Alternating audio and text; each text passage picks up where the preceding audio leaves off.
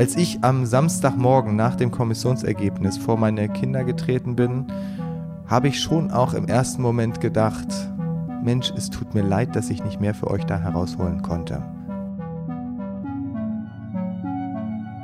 Das ist kein wirklicher Kompromiss, es ist eine Entscheidung, ähm, die getroffen wurde in Absprache mit der Industrie, aber nicht mit den Menschen, die mehr als alle anderen von dieser Entscheidung betroffen werden. Und für uns ist klar, Kohlestrom nach 2030 entspricht der Krisenrealität in keinster Weise.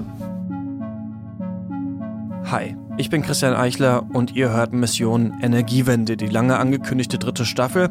Ab jetzt gibt's jeden Dienstag eine neue Folge, in der wir Menschen treffen, die sich für Klimagerechtigkeit einsetzen, die besonders nachhaltig leben oder einfach eine bemerkenswerte Vision für eine bessere Zukunft verfolgen. In Folge 1 treffe ich einen Mann, der sagt, er habe eigentlich eigenhändig in einer Nachtschicht vor zwei Wochen das Datum für den deutschen Kohleausstieg ausgehandelt. Und eine Frau, der das nicht genug ist. Mission Energiewende, der Detektor FM Podcast zum Klimawandel und neuen Energielösungen in Deutschland. Eine Kooperation mit dem Ökostromanbieter Lichtblick und dem WWF. Hallo, hier ist Christian Eichler von Detektor Aber FM. Ich habe einen Termin mit Herrn Niebert. Aber zweiter Stock bitte, dann nach rechts. Alles klar. 2038 werde ich 50 Jahre alt. Wenn es nach der sogenannten Kohlekommission geht, dann wird da wohl auch das letzte Kohlekraftwerk in Deutschland vom Netz gehen, eventuell auch schon drei Jahre früher. Das steht im Abschlussbericht der Kommission von vor knapp zwei Wochen. Das Datum hätte aber auch gut und gerne 2042 werden können. Das sagt Kai Niebert vom Deutschen Naturschutzring, der in der Kohlekommission gesessen hat. Denn dieser Vorschlag 2042 der wäre ihm von Vertretern der Wirtschaft zum Beispiel in der letzten Sitzung der Kohlekommission unterbreitet worden. Das hat er mir nach meinem Interview erzählt, für das ich ihn letzte Woche in Berlin getroffen habe. Das ist, glaube ich, auch rückblickend äh, der größte Fehler der Kommission gewesen. Dann haben wir ab 0 Uhr das erste Mal begonnen, tatsächlich über Klimaziele, über konkrete Ausstiegsszenarien, über Daten zu sprechen. Vorher das erste Mal überhaupt. Diese Kommission, die seit Sommer 2018 getagt hat, hat das erste Mal über konkrete Ausstiegsdaten, das erste Mal darüber, was machen wir Anfang der 20er Jahre, das erste Mal darüber, wie sieht der Pfad zu diesem Ausstieg aus, haben wir das erste Mal am Samstagmorgen um 0 Uhr drüber geredet. Und das auch nicht in der großen Kommission, sondern in einer kleinen Verhandlungsrunde. Wie kann das sein, dass das so lange hinausgezögert wurde? War ja dann wahrscheinlich Taktik, oder? Ja, das äh, Problem, und da kann ich die Vorsitzenden der Kommission durchaus verstehen, äh, war, dass äh, diese eigentlich vertraulich tagende Kommission äh, ja permanent in, in Echtzeit getagt hat. Also wenn wir irgendwelche Papiere zwischendurch verabschiedet haben, die Rekordzeit lag bei, bei 37 Sekunden, dass sie dann bei der DPA gelandet war anschließend. Und äh, die sensiblen Fragen, zum Beispiel, wann kommt der Kohleausstieg, äh, ist schon so, dass man da mit, äh, mit Vertrauen und auch ohne zu viel Druck miteinander umgehen muss. Und von daher kann ich nachvollziehen, dass die da ein, ein Format finden wollten, wo man vertraulich miteinander reden kann. Ich glaube trotzdem, dass es ein Fehler war, das erst in der letzten Nacht zu tun. Es hat natürlich vorher schon Einzelgespräche gegeben. Natürlich habe ich mich mit den Gewerkschaften unterhalten. Natürlich habe ich mich mit der Energiewirtschaft unterhalten, aber das hat halt nie im Rahmen dieser Kommission stattgefunden. Das, was aus meiner Sicht äh, deutlich hätte anders sein können und müssen, und dann hätten wir vielleicht auch ein anderes Ergebnis gehabt, war, ich glaube, es wäre besser gewesen, wir hätten ganz am Anfang einmal genau dieses Thema aufgemacht, äh, diese Ausstiegsszenarien aufgemacht, sodass wir als Klima- und Umweltseite unsere Szenarien aufgemacht hätten und dann hätten natürlich auch die Ministerpräsidenten, gerade der Ostbundesländer, ihre Szenarien aufgemacht und da wäre klar gewesen, die, die wären maximal voneinander entfernt gewesen. Aber man hätte dann ein halbes Jahr lang Zeit gehabt, um gegenseitig auszuloten, was brauchst du, um dich bewegen zu können? Wo liegen deine Interessen? Wie können wir diese Interessen wahren und trotzdem einen ambitionierten Klimaschutz schaffen? Das war jetzt von 0.30 Uhr bis 4.30 Uhr eben nicht möglich. Wie, wurde das denn überhaupt entschieden in dieser kurzen Zeit? Naja, also wir, wir haben in einer Runde, in der durchaus die relevanten Interessengruppen, also Energiewirtschaft, äh, energieintensive Industrie, die Bundesländer, Gewerkschaften und wir als Umweltseite vertreten waren, haben wir verschiedene Szenarien äh, durchdiskutiert und ähm, äh, das dann in die große Kommission hineingetragen. Und äh, in der großen Kommission wurden aber diese Szenarien auch nicht diskutiert, sondern im Ende nur abgenickt. Und da wäre sicherlich auch ein offeneres Format Rat unter Beteiligung aller Kommissionsmitglieder möglich gewesen, aber äh, hätte, hätte Fahrradkette, rückblickend kann man immer alles anders machen. Ich hätte auch vieles anders gemacht und äh, wir müssen jetzt aber mit diesem Ergebnis leben. Aber kann man trotzdem sagen, dass die Kommission irgendwie gescheitert ist, wenn dieses Ergebnis ja jetzt zum Beispiel nicht reicht, um ähm, die Erderwärmung laut Klimaabkommen eben auf 1,5 Grad zu begrenzen? Ich glaube nicht, dass die Kommission gescheitert ist. Ich glaube ganz im Gegenteil, dass in einer bestimmten Lesart diese Kommission ein voller Erfolg war. Und zwar wenn wir sehen, unter welchem Druck demokratische Gesellschaften stehen, wenn sie sich dieser globalen Herausforderungen wie zum Beispiel dem Klimawandel annehmen wollen, und wenn sie auch sehen, wie ihre eigenen Lebensstile und Wirtschaftsstile einen Einfluss haben auf diesen Klimawandel und ihn vorantreiben, und wir tatsächlich deswegen auch einen Umbau dieser Wirtschafts- und Lebensstile brauchen, um dem Klimawandel Herr bzw. Frau zu werden, dann kann ich schon sehen, dass das knirscht.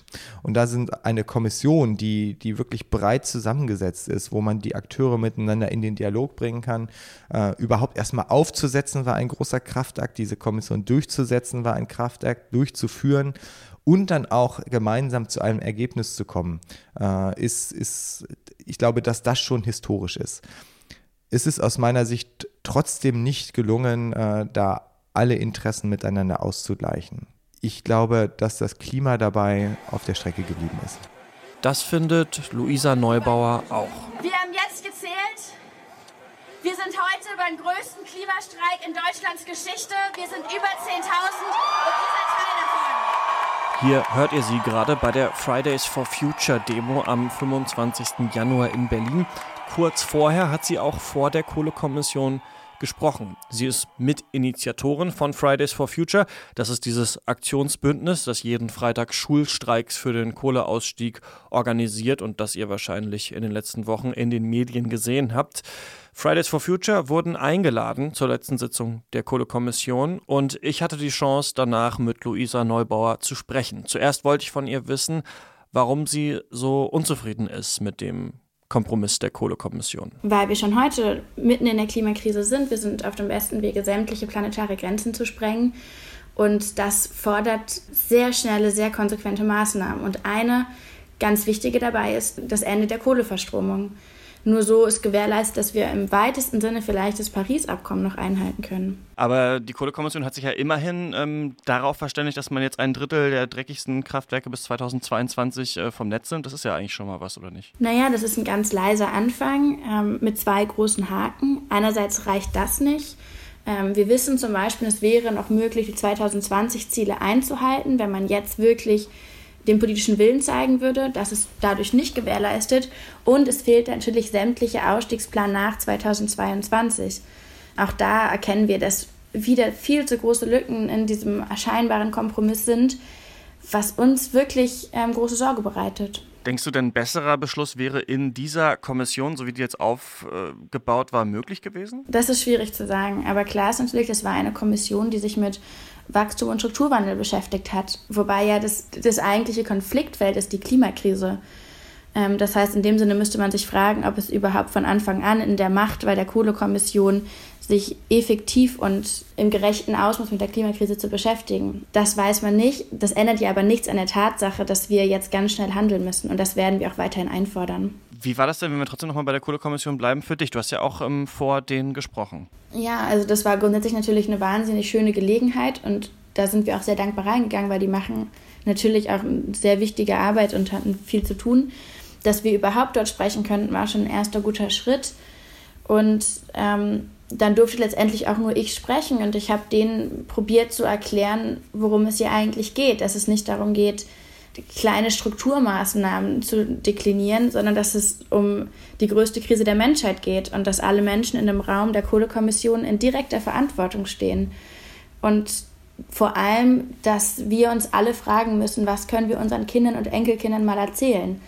Und ich möchte meinen Kindern nicht erzählen, dass wir damals nicht aus der Kohle ausgestiegen sind, weil es zu teuer oder zu kompliziert war. Was ist denn jetzt euer Plan? Also ich habe mich das auch gefragt, ne? die Umweltverbände, manche von denen sagen ja, dieser Kompromiss in Anführungsstrichen ist jetzt schon ganz gut, weil man immerhin einen Einstieg in den Ausstieg hat. Andere Ende Gelände zum Beispiel kritisieren das sehr scharf, ihr auch. Wie könnt ihr denn jetzt ähm, mit diesem Beschluss, den die gemacht haben, irgendwie weiterarbeiten? Also ihr werdet ja jetzt weiter demonstrieren. Ja, natürlich, wir werden weitermachen. Der nächste große Schritt ist natürlich weiterhin den Kohlekompromiss in Anführungszeichen zu diskutieren und ein gesellschaftliches Verständnis dafür zu fördern, dass das kein Konsens ist und dass das eine Entscheidung ist, aber in keinster Weise einen, einen fairen Kompromiss widerspiegeln kann. Und dass das jetzt überhaupt nicht in Stein gemeißelt ist. Denn 2038 ist für junge Generationen, für zukünftige Generationen ein Schlag ins Gesicht. Und das werden wir weiterhin genauso kommunizieren. Und wir sehen auch gerade, dass da ganz viele Menschen sind, die das verstehen, die sich da auch irgendwie ganz solidarisch mit uns zeigen und bereit sind, mit uns auf die Straße zu gehen. Also zwei Seiten, historischer Konsens oder doch fauler Kompromiss. Fakt ist, das Pariser Klimaabkommen wird durch diesen Kohleausstieg 2038, wenn er denn so kommen sollte, nicht eingehalten werden können. Das sagt auch Claudia Kempfert vom Deutschen Institut für Wirtschaftsforschung, die ich telefonisch erreichen konnte. Also streng runtergebrochen auf die Emissionsminderungsziele würde Deutschland eben diese Paris-kompatiblen 1,5 Grad Ziele nicht mehr erreichen, was aber auch daran liegt, dass der Kohleausstieg äh, viel zu spät kommt. Da müsste man noch deutlich, deutlich schneller äh, mit der Kohleverstromung runter und auch die Verkehrsemissionen müssten deutlich sinken. Das ist unwahrscheinlich, dass man das erreichen wird, auch selbst wenn die äh, Politik jetzt diese Beschlüsse umsetzt ist. Dennoch ist es wichtig, äh, dass überhaupt mal ins Handeln gekommen wird, dass man hier mal einen Kohleausstieg anschiebt und dann die Emissionen auch deutlich senkt. Aber was ist jetzt eigentlich mit der Politik? Denn der Beschluss der Kohlekommission, der ist ja gar nicht bindend. Welche Gefahren lauern da eigentlich noch für die Energiewende? Ja, die Befürchtung ist sicherlich äh, da, dass äh, die Politik es weiter verstolpert oder erstmal jetzt weiter vor sich her schiebt. Es gibt ja auch schon wieder genügend Stimmen, äh, gerade aus dem konservativen Lager, die eben darauf drängen, äh, dass der Kohleausstieg jetzt nicht umgesetzt wird oder wenn überhaupt nur sehr viel später. Dieses Problem haben wir ja schon seit über 15 Jahren. Aber wichtig ist jetzt eben, dass man nicht mehr so intensiv an der Vergangenheit festhält, sondern sich wirklich in Richtung Zukunft Zukunft äh, bewegt. Und äh, wichtig ist hier, dass der Ausbau der erneuerbaren Energien vorankommt. Dann äh, kann man auch schrittweise auf die Kohle verzichten und diesen Umstieg jetzt endlich mal so anzugehen, dass er auch funktioniert. Das wäre jetzt mal dringend notwendig. So viel also zum Ergebnis der sogenannten Kohlekommission der Bundesregierung. Ein Drittel der Kohlekraftwerke sollen bis 2022 vom Netz. Der Ausstieg soll dann 2038 oder vielleicht auch schon 2035 vollzogen werden. Das soll nämlich 2032 nochmal geprüft werden. Jetzt ist die Politik gefragt. Fridays for Future macht ordentlich Druck und wir bei Mission Energiewende, wir fragen uns, was kann eigentlich jeder Einzelne von uns tun für eine nachhaltige Welt? Dazu treffen wir ab sofort jede Woche spannende Menschen. Nächste Woche zum Beispiel Sophia Hoffmann, die hat gerade ein Buch rausgebracht.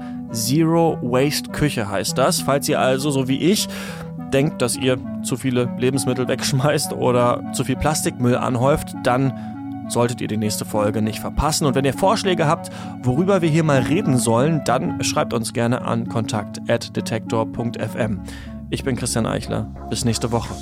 Mission Energiewende, der Detektor FM Podcast zum Klimawandel und neuen Energielösungen in Deutschland. Eine Kooperation mit dem Ökostromanbieter Lichtblick und dem WWF.